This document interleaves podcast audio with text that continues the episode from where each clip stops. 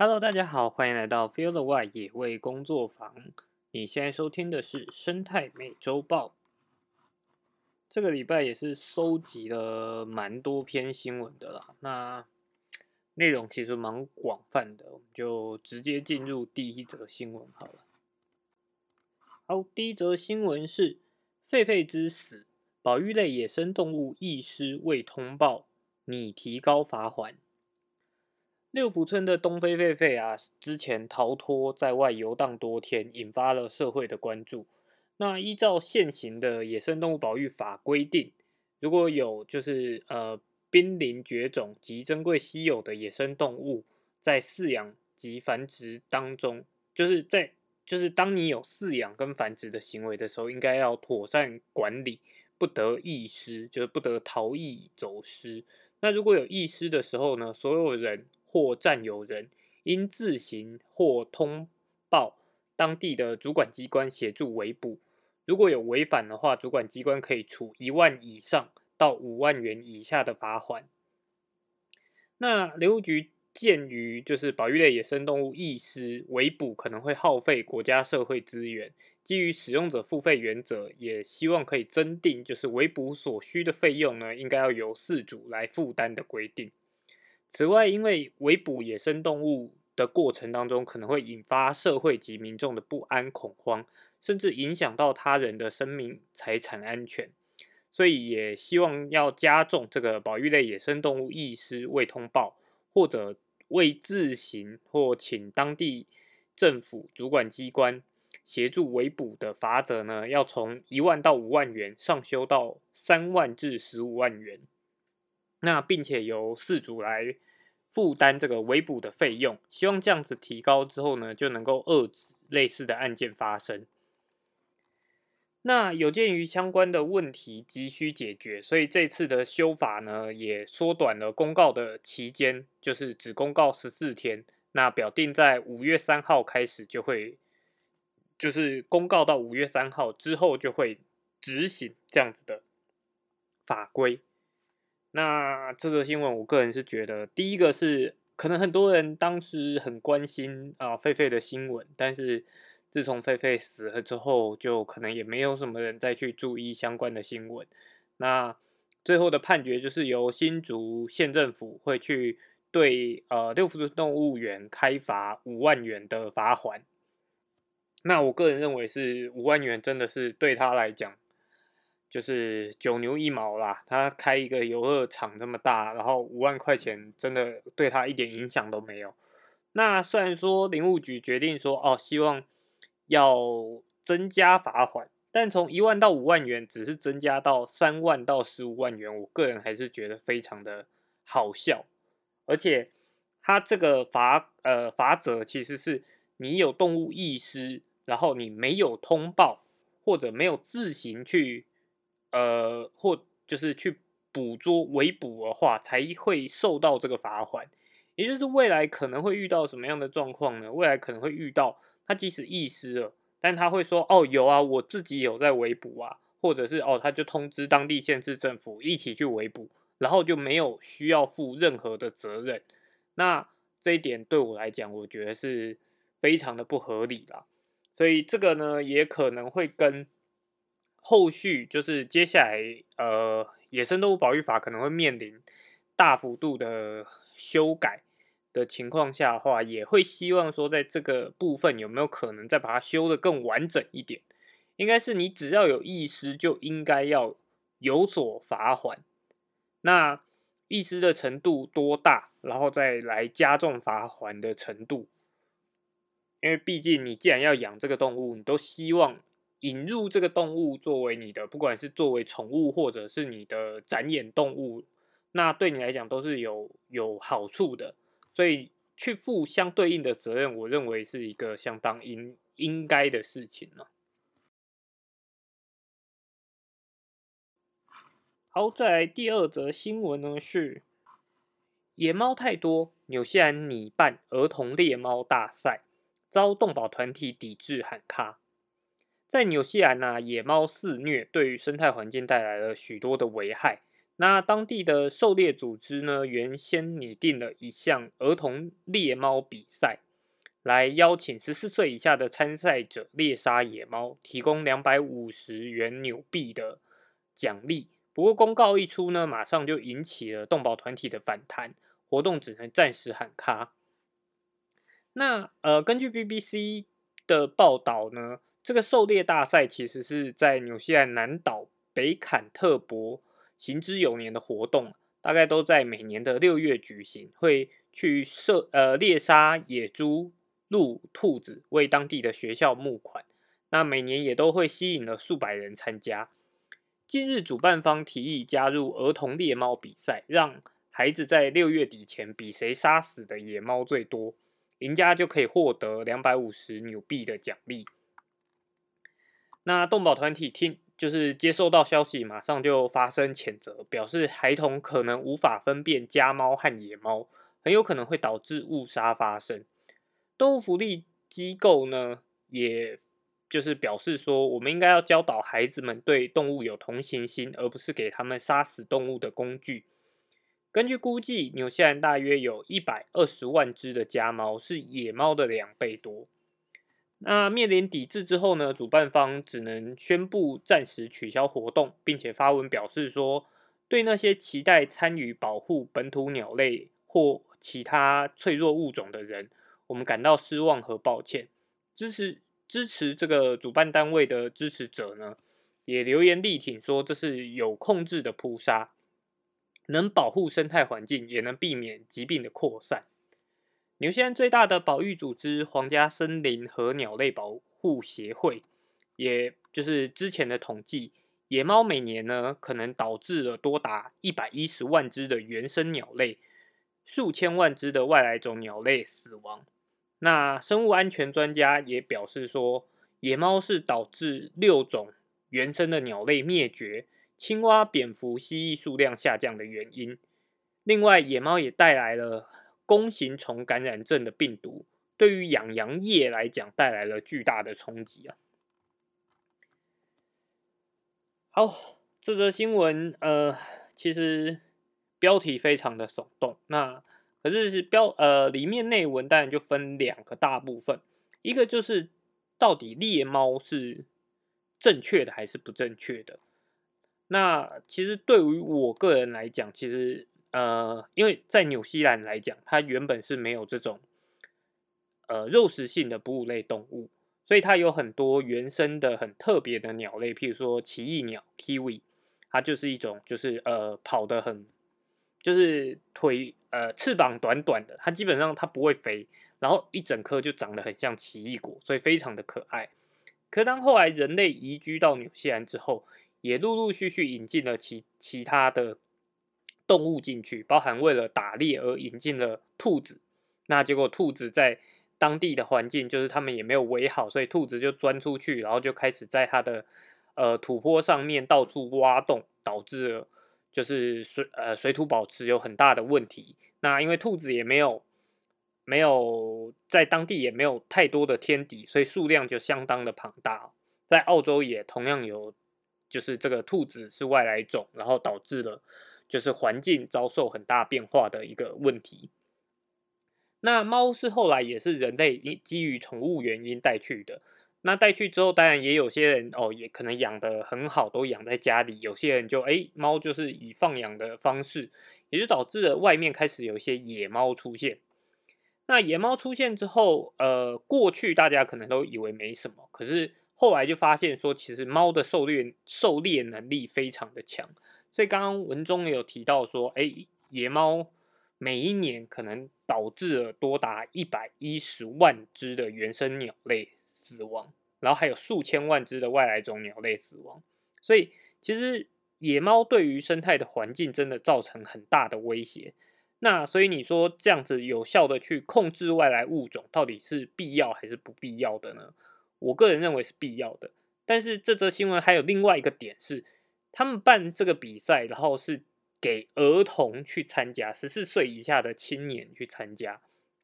那这件事情就更有争议啊。就是以以小朋友来说，他到底真的分得出来说，哦，我今天来做这样子的狩猎是基于什么样的目的吗？还是让他们产生一种就是娱乐性啊？好像我参加这个比赛，然后我去猎杀野猫是一件很有趣的事情，这是另外一个值得思考的问题。就当然不是说叫大家都来杀就就就能够做很很有效的控制。在台湾其实也有相同的问题啊，很长就是哦，当有外来的植物啊入侵的时候，你就会发现网络上有很大的声量在说啊，很简单呐，你只要说那个那个那个什么植物啊，吃的有壮阳的效果啊，大概就会有一大堆人跑去采这个植物啊，然后很快这个植物就会在台湾灭绝啦。那这当然是一个呃，我们自己保育界当中也会比较戏谑的一个说法。但问题就是，这并不能真的有效的去移除外来种，因为当大家都去参与的时候，那大家又没有相对应的知识情况下，反而可能导致这个物种它的扩散速度越来越快。因为你在不对的时间，你可能在花粉期，呃，就是它在繁殖期的时候，反而不断的去扰动它，导致它散播的速度越快，反而可能导致这个外来种就是更难去移除。所以这则新闻当然它有两个层面，第一个是猎猫到底对或不对，或者是以让儿童来猎猫到底对还不对，那提供给大家思考。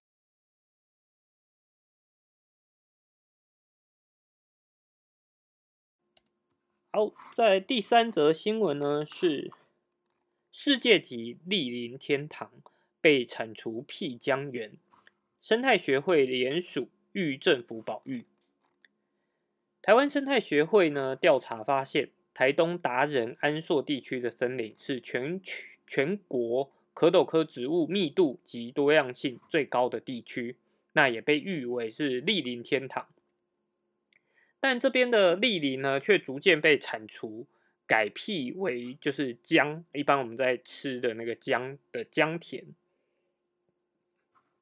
学会透过网络联署为蝌蚪科森林请命。那台东林管处表示说，这个区块呢土因为土地使用包含了国土保安、林业、农牧及交通用地等，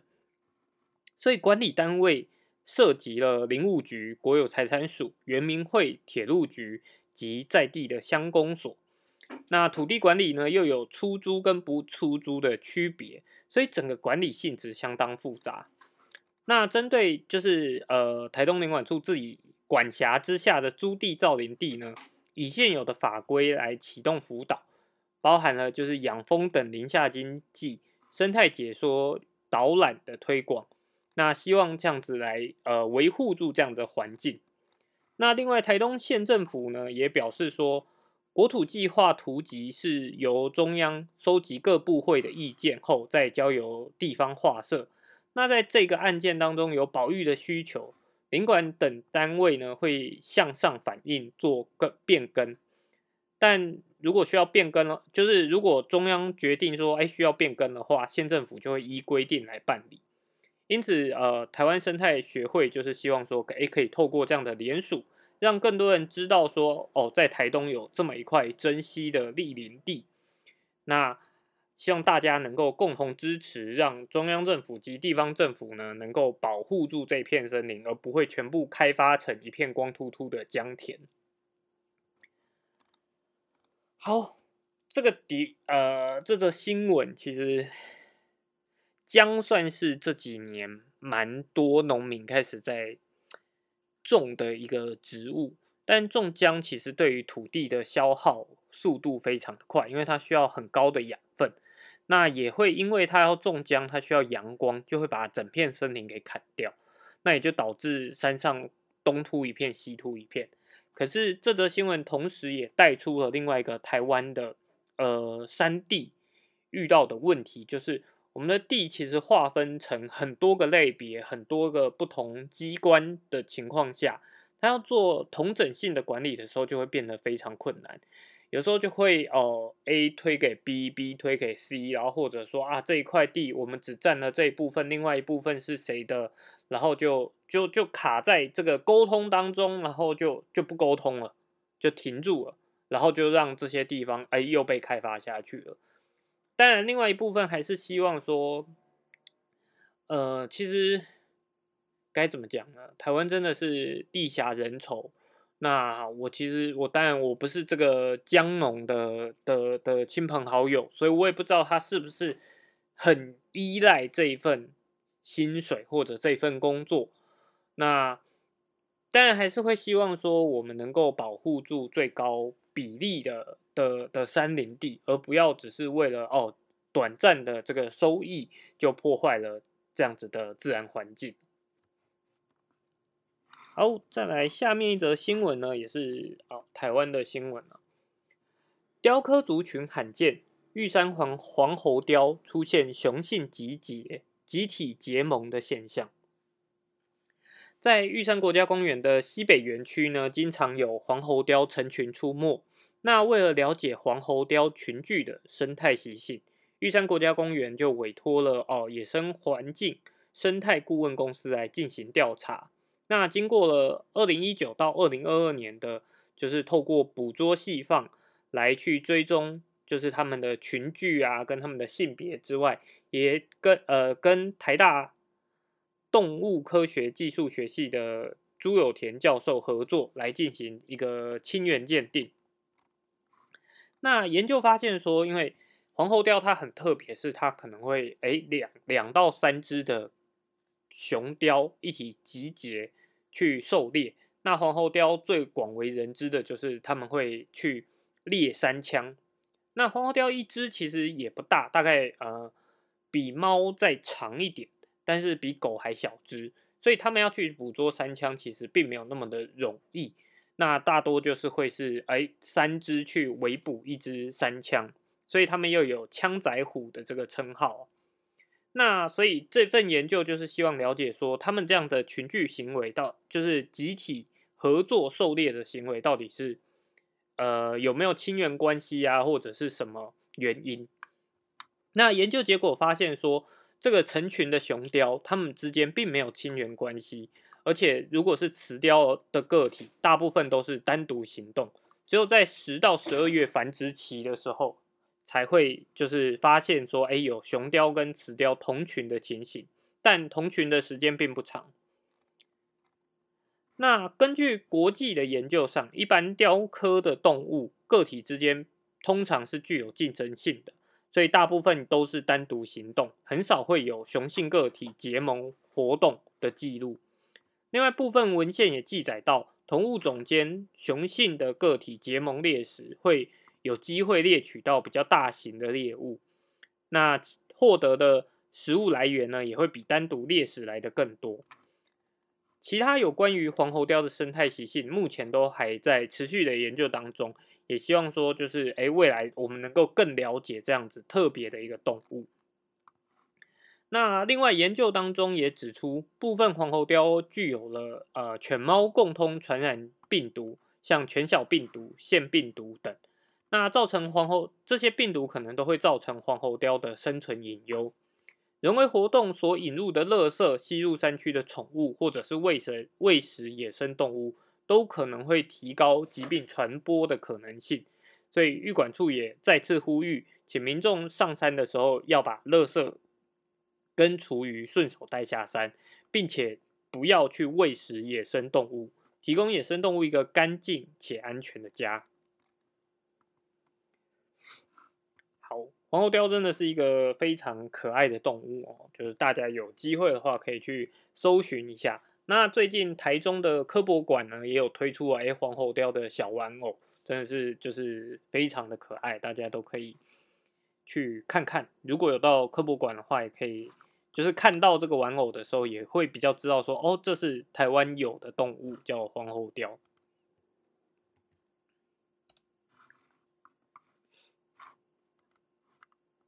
好，在下面一则新闻是路跑界环境意识调查，八成五的跑友愿持续参加永续赛事。参加路跑呢，是这几年受到国人相当喜爱的休闲活动，那也带来了相当大的商机。不过，大量的人潮呢，也对环境产生了更多的冲击。国立清华大学运动事业及政策中心。就选定了三场赛事来进行跑友环境永续调查。那调查发现说，有九成的跑友具有高度的环境永续意识，其中又以教育程度、年龄及运动消费金额较高的，就是这三者都较高的跑友，支持度会更高。那此外，也有八十五 percent 的跑友呢，就是表示说会持续的参加，就是环境永续的赛事。那这个环境永续的赛事呢，主要是在从去年开始，就是由清华大学跟业界去合力建制这个路跑赛事碳足迹盘查规范，那就是希望说，哎，未来的路跑赛事都能够去思考如何减少对环境的影响。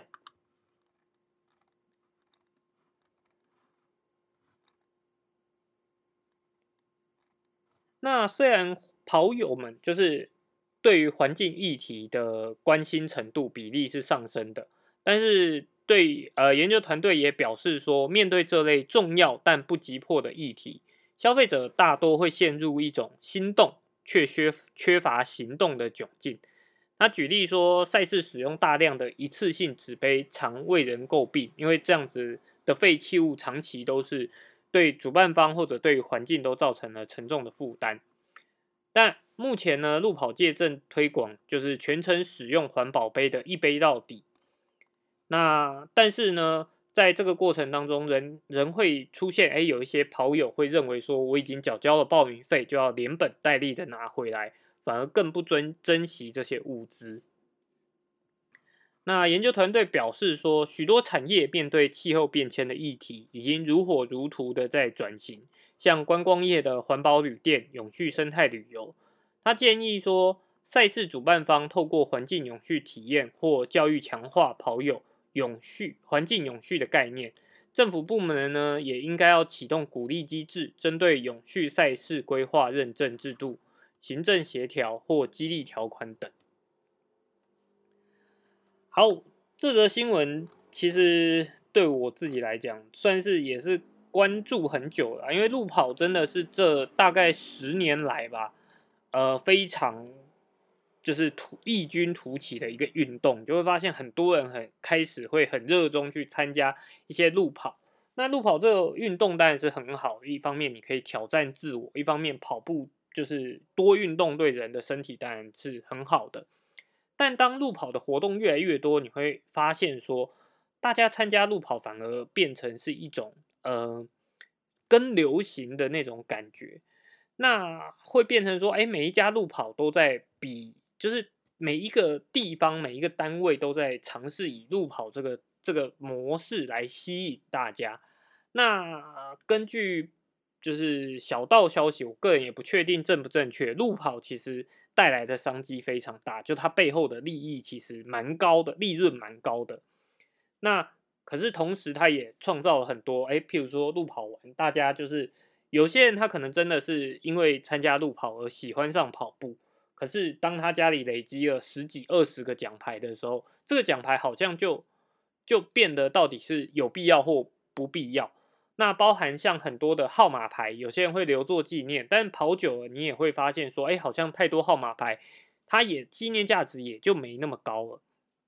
那所以。这几年也开始有，呃，就是赛事它是采用电子的，就是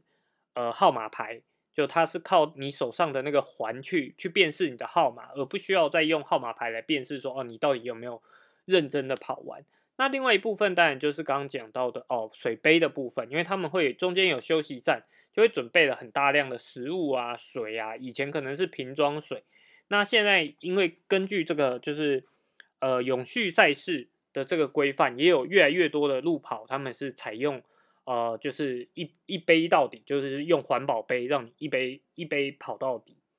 不过就是还是希望大家从源头来正视这样子的问题，就是呃，喜欢跑步当然是一件很好的事情，但是到底我们需不需要就是耗费这么多的资源，以及像文中提到的，真的就是消费之后就。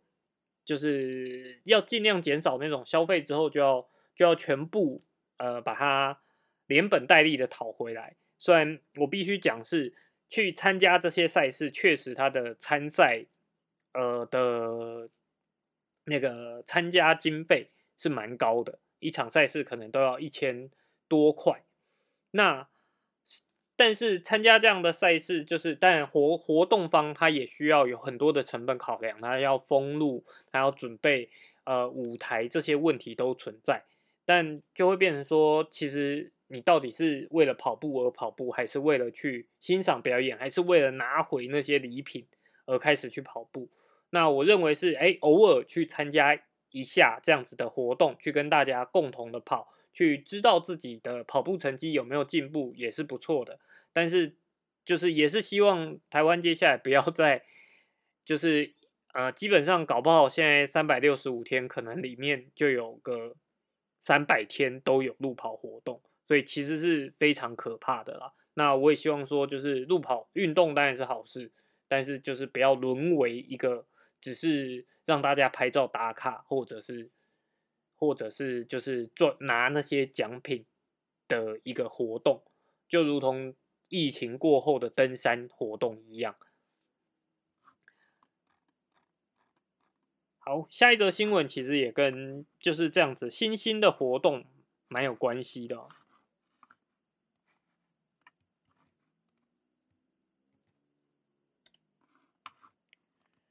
哦，下面一则新闻呢是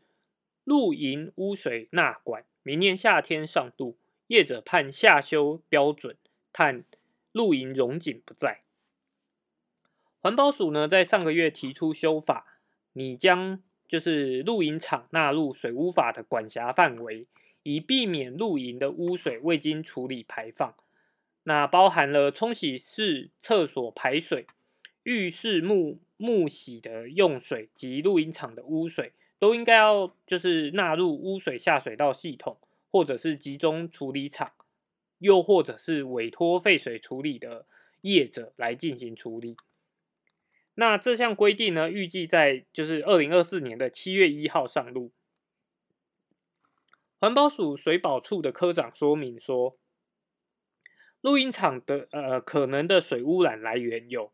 厕所的排泄物、浴室的盥洗用水、洗手台的洗涤水等。那污水的性质其实跟生活污水啊非常的相似，像就里面可能会包含了有机物、营养盐、化学物质、油脂等污染物存在。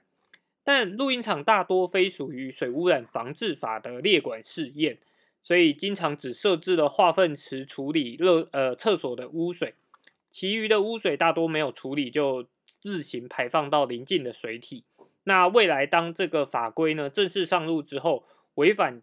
相关规定呢将会开罚三万至三百万元，并且通知期限内改善。那可以不就是不断的累加，就是当你在期限内没有改善，就会再持续的罚下去。那这这个会议当中呢，也有非常的呃，就是不少的露营业者认为说这个标准太高，而导致他们就是没有办法持续经营下去。好，这则新闻其实就像我刚讲的啦，它也真的是一个新兴的活动。露营这几年也开始越来越风靡，越来越多人想呃会喜欢去参与这样子的活动。但露营的场地，因为大家追求露营本来就是追求一个亲近自然的环境，结果这样子亲近自然的环境，那我们又想要方便的同时，可能就导致了呃就是刚刚所讲很多的污水啊这些问题产生。那当它的量体变大的时候，对于环境的冲击也就会变得更大。那所以，我个人认为说，哎，像这样的露营场去纳入水污法的管理，其实是一件很正常的事情。但在文章当中，你也可以发现说，哎，很多的露营业者认为说标准太高，因为包含现在的露营场，你要把它变成是合法露营场的的呃的规范就已经相对比较高了。所以，其实很多露营业者可能会因为这一波不符合规定而慢慢的消退。那这个部分其实除了露营业者应该要备受管理，我觉得很大一部分也是希望大家可以推广出去。是露营，其实大家的初始目的都是想要亲近自然。那所以在亲近自然的过程当中，其实人真的如果可以的话，我们应该是以更贴近自然的方式，去一个比较自然的模式来去亲近自然，而不是开着车子到了露营场，然后呃打开投影幕，大家在那边唱 KTV，然后然后呃可能天气太热，你会发现有一些露营车上面还装有冷气，那这样子的露营活动，你只是去享受到了山上的凉风。或者是外面有虫鸣鸟叫，可是你在做的事情，其实跟你在都市里面在做的事情是没有太大区别的。那为了做这样子的事情而去大呃，就是大幅度的破坏环境，真的值得吗？其实我觉得是蛮值得思考的事情。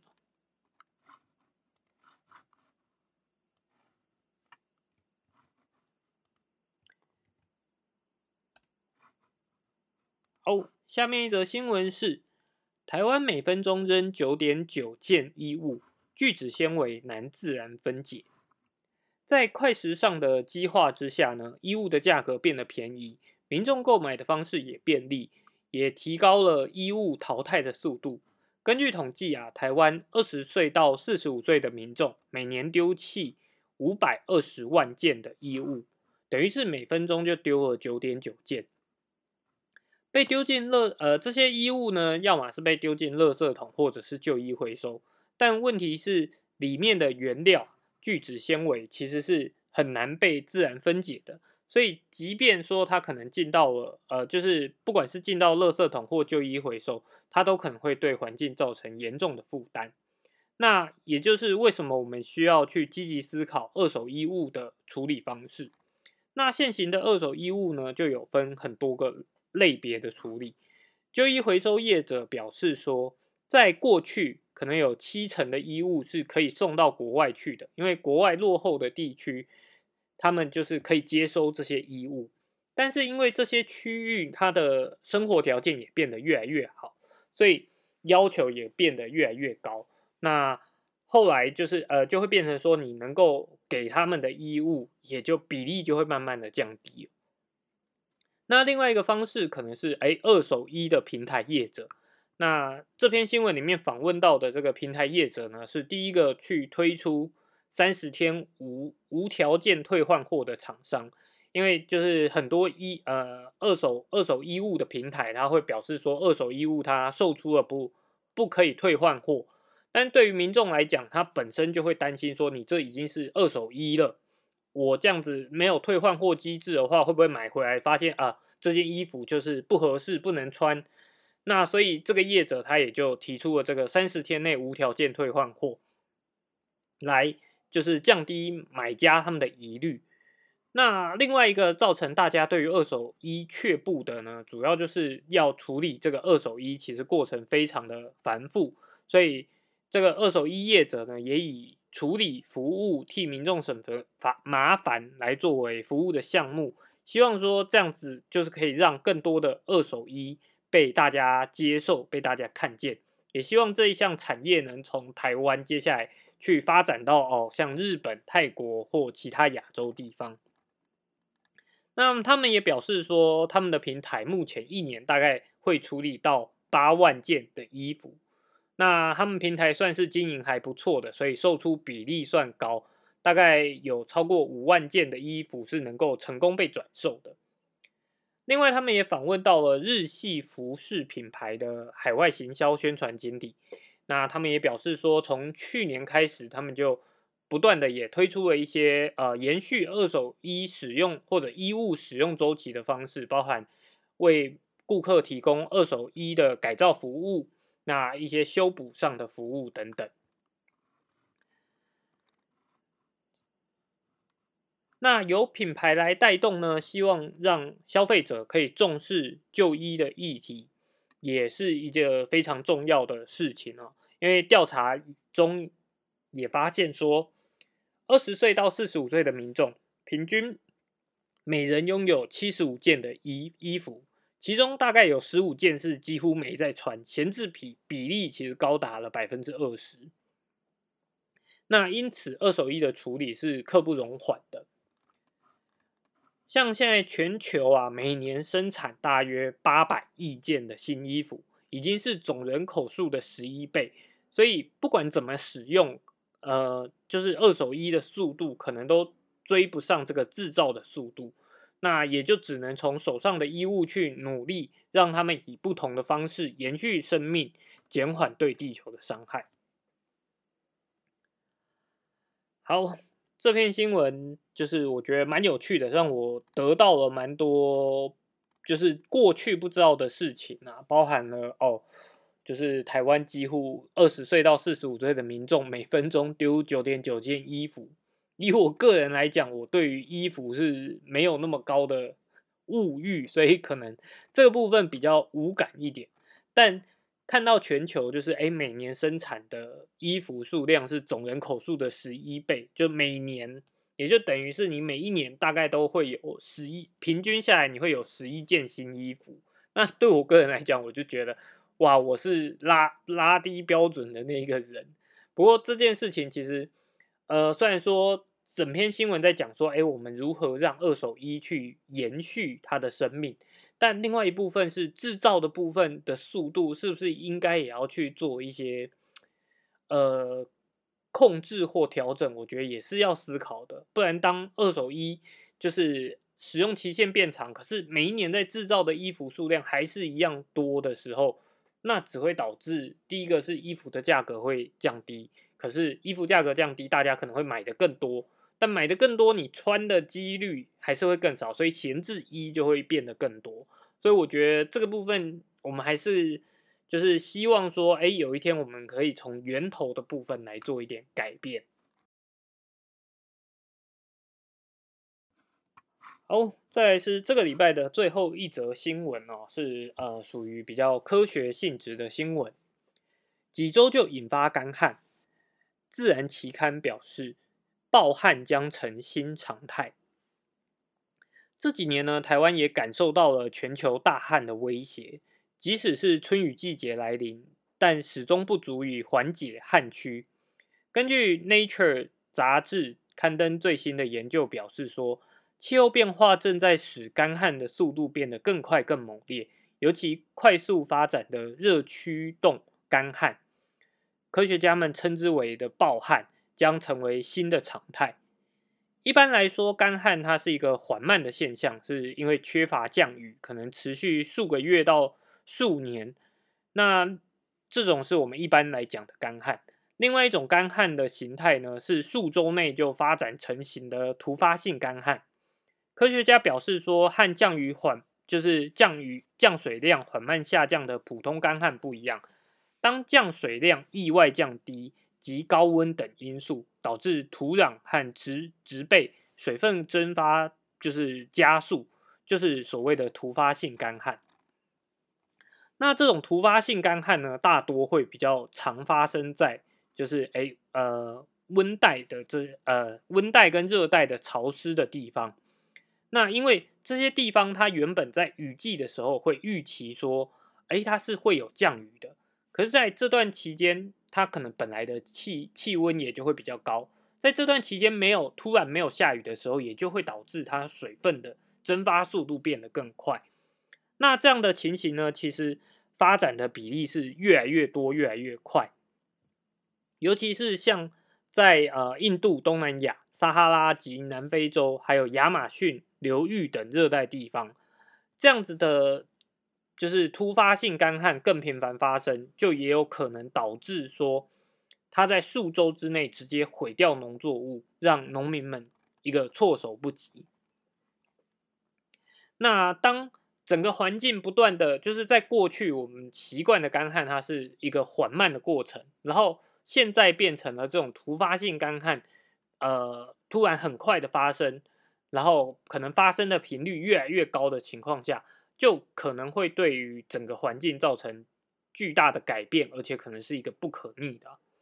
所以科学家也表示说，随着地球温度越来越高，暴旱成了新形态。那他也认为说，科学界应该要更深入了解暴旱的成因，去设计高解析度的模型，并开发预警系统。那依靠更呃提供更可靠的科学工具来应付将来的气候挑战。